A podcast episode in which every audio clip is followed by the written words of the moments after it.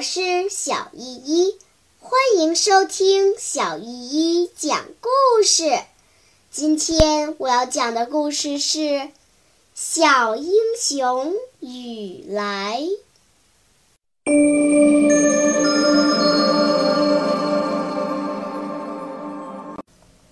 第二十一章：一定救回自己的同志。雨来妈妈已经缓醒过来，村里人都围上来看她叫敌人打坏了没有。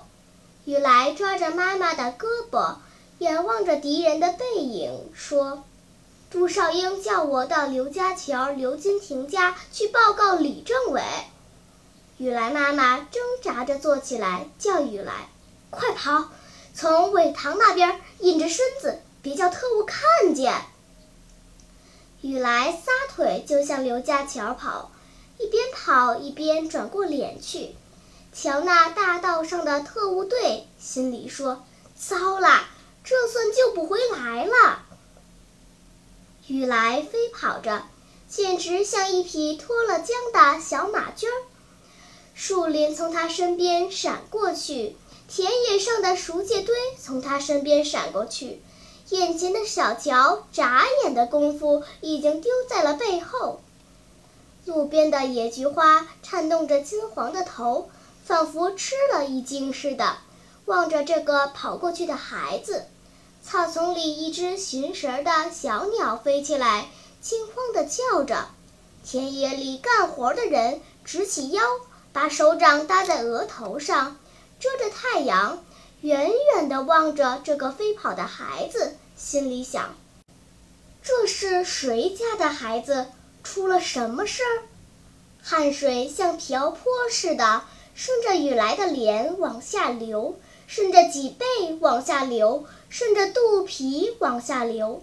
他闭紧了小嘴儿，从鼻子里发出短促的喘息声。雨来进了刘家桥。一个在街上蹲着玩沙土的小姑娘，没来得及抬头看一看，雨来就从她的头上跳过去了。街上的人们都吃惊地张大嘴巴望着这个孩子。刘金亭家的院子里，窝在墙根下的花狗还没来得及叫两声，雨来就已经跑进了屋里。身体高大、脸色紫黑的李明达。正坐在炕上吃早饭，见雨来跑进来，忙问：“什么事？什么事？”雨来由于气喘，说不出话。李明达猜想着出了大事儿，他脸色苍白地问雨来：“出什么事儿了？快说呀！”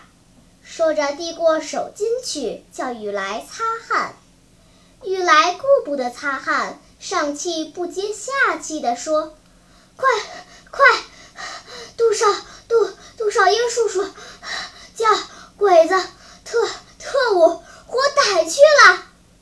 哗啦一声，李明达把筷子扔在桌子上，睁大两只惊呆的眼睛，急急地问：“到哪儿去了？”“啊，半路上还还到到不了据点。”李明达听说他的战友被捕，直愣了一下，就决定了自己的行动。他跳下炕，一面穿鞋，一面喊叫他的通讯员：“魏屯兴，搬车子，搬车子！”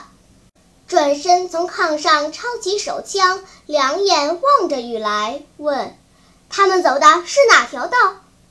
雨来已经喘息过来了，回答说：“奔鸭红屯据点的大道，二十多人，是车子队。”李明达手提二号盒子枪。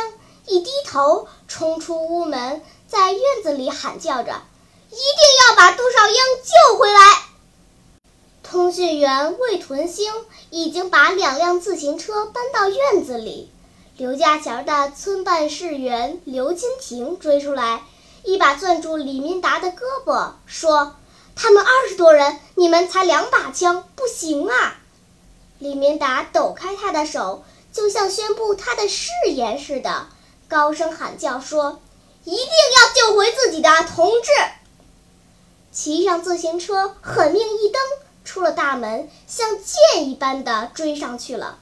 魏屯星也骑上自行车，紧紧地跟在后面。两辆自行车仿佛神话中哪吒脚底下踩着的风火轮，在直奔鸭红屯据点的大道上飞转。他们向前探下身子，胸脯几乎贴到车子的大梁上，伸直了脖子，眼睛直盯着前面。风在他们耳边呼呼地响，两个人不住地使劲儿眨动着眼皮子，让汗珠自己滴落下去，被汗水湿透的褂子贴在背上。可是鬼子呢？特务呢？杜少英呢？却不见了踪影。他们已经到了哪里呀？好啦，今天的故事就讲到这里吧。什么？你还没有听够呀？那就赶快关注小依依讲故事吧。